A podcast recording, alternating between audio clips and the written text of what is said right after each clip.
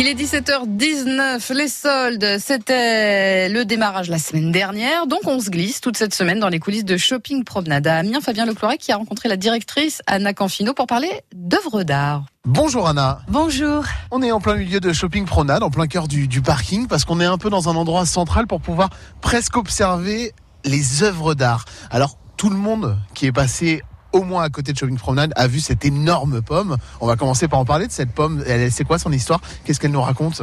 En fait, la pomme, euh, c'est un peu le symbole de shopping, c'est un peu la signature, puisque vous retrouverez le modèle réduit, puisque là, elle est à 8,50 m. Vous avez son modèle réduit, sa petite sœur, à 2,50 m en face de, de Jiffy. Et c'est Julien Gudéa, qui est un artiste qui travaille des œuvres comme ça, de grand volume, euh, qui les a réalisées pour Shopping Promenade, à la demande d'Antoine Frey, euh, qui adore l'art, et donc qui a souhaité euh, ponctuer Shopping Promenade, enfin le parcours client, de d'œuvres comme ça. Alors Julien, lui, ça n'a pas été un travail facile parce que effectivement, c'est des œuvres quand même assez gigantesques.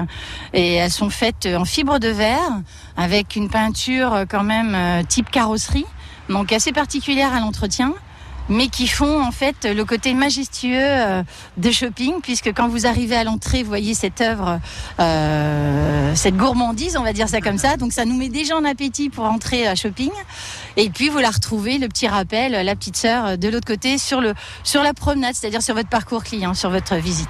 Et ce n'est pas la seule œuvre qu'on peut rencontrer quand on se promène ici à Shopping Promenade, puisqu'on va, alors on va voir cette, cette fresque qui est euh, sur, euh, sur une façade de Shopping Promenade. Alors on la voit sans vraiment la voir, on peut s'y arrêter, on peut aussi passer à côté. C'est vrai, c'est vrai, mais après c'est vrai quand on a un œil averti